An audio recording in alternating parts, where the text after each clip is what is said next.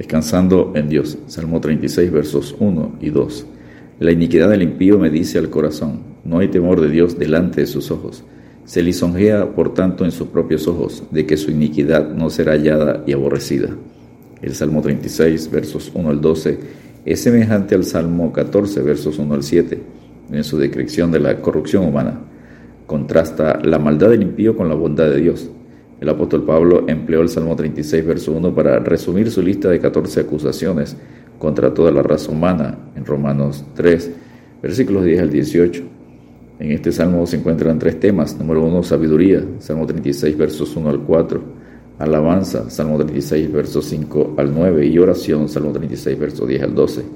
En cuanto a la estructura global, las dos divisiones que hace David en el Salmo 36, verso 1 al 12, ejemplifican su continua búsqueda de equilibrio con respecto a las realidades de la maldad humana y de la benevolencia divina.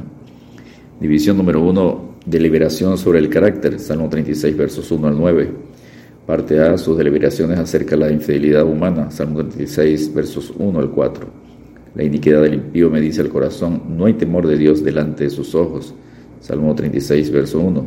No hay temor. Esto es lo contrario a la actitud que caracteriza a los verdaderos discípulos, es decir, se lisonjea a sí mismo hasta el punto que no puede comprender lo suficiente para aborrecer su propia iniquidad. Salmo 36, verso 2. Aunque el apóstol Pablo cita solo el Salmo 36, verso 1, en Romanos 3, 18, las mismas categorías de pecaminosidad, sus características se revelan también en dicho contexto. Vamos a compararlas el carácter, Salmo 36, verso 2. Se lisonjea por tanto en sus propios ojos de que su iniquidad no será hallada y aborrecida. Comparémosla con Romanos 3, versículos 10 al 12. Como está escrito, no hay justo ni aun uno.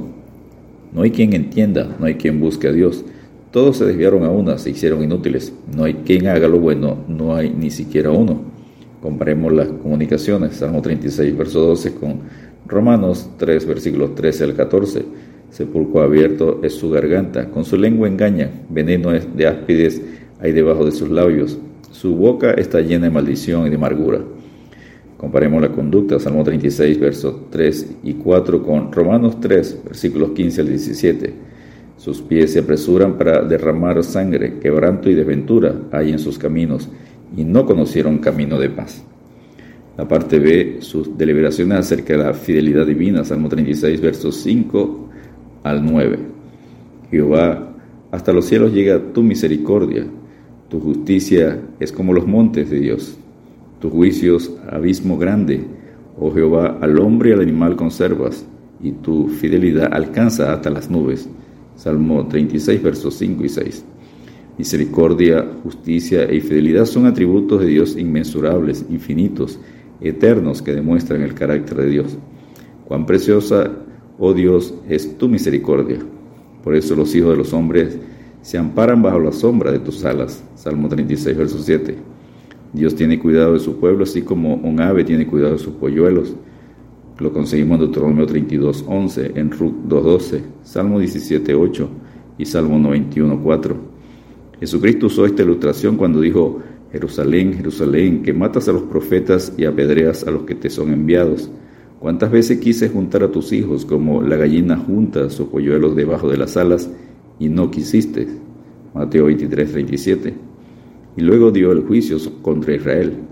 Y aquí vuestra casa os es dejada desierta. Mateo 23, 38.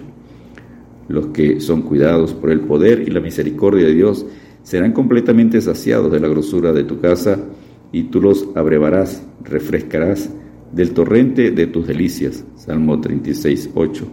Porque contigo está el manantial de la vida, en tu luz veremos la luz. Salmo 36, 9. Dios es la fuente de la vida física y también de la espiritual.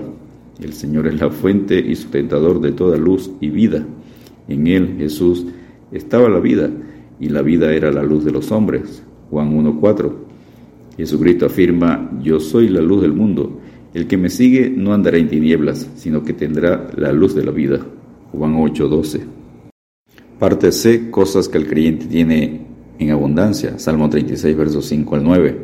El salmista resalta en este pasaje la abundancia de Dios para el creyente. Número 1, con misericordia. Salmo 36, verso 5. en Isaías 54, 8, Efesios 2, 4. Número 2, fidelidad, Salmo 36, 5. Lamentaciones 3, 23, Salmo 117, 2. Número 3, justicia, Salmo 36, verso 6. Salmo 112, verso 9, 2 Corintios 9, 9. Número 4, abundancia en bondad, Salmo 36, verso 7, Efesios 2, 7. Número 5, el refugio, Salmo 36, verso 7. El eterno Dios es tu refugio. Y acá abajo los brazos eternos. El hecho de delante de ti, el hecho delante de ti el enemigo. Y dijo, destruye, Deuteronomio 33, 27. Número 6, bendición en abundancia, Salmo 36, verso 8. Lo conseguimos en Malaquía 3.10, Santiago 1.15. Número 7, vida, Salmo 36, verso 9. Jesucristo afirma, yo he venido para que tengan vida y para que la tengan en abundancia, en Juan 10.10. Número 8, luz, Salmo 36, verso 9. Salmo 27, 1. Juan 1.4 y Juan 8.12. El sol nunca más te servirá de luz para el día, ni el resplandor de la luna te alumbrará, sino que Jehová te será por luz perpetua y el Dios tuyo por tu gloria. Isaías 60, 19.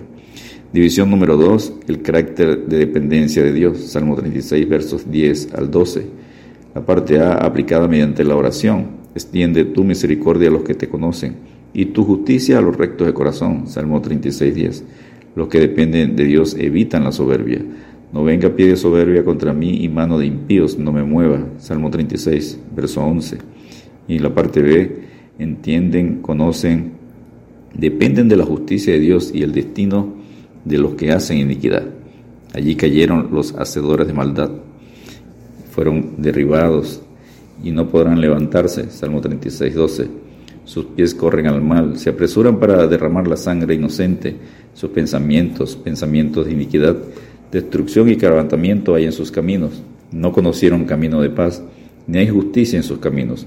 Sus veredas son torcidas. Cualquiera que por ellas fuere no conocerá paz. Isaías 59, versículos 7 y 8.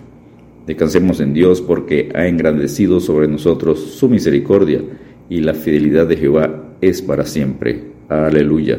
Salmo 117, verso 2. Dios te bendiga y te guarde.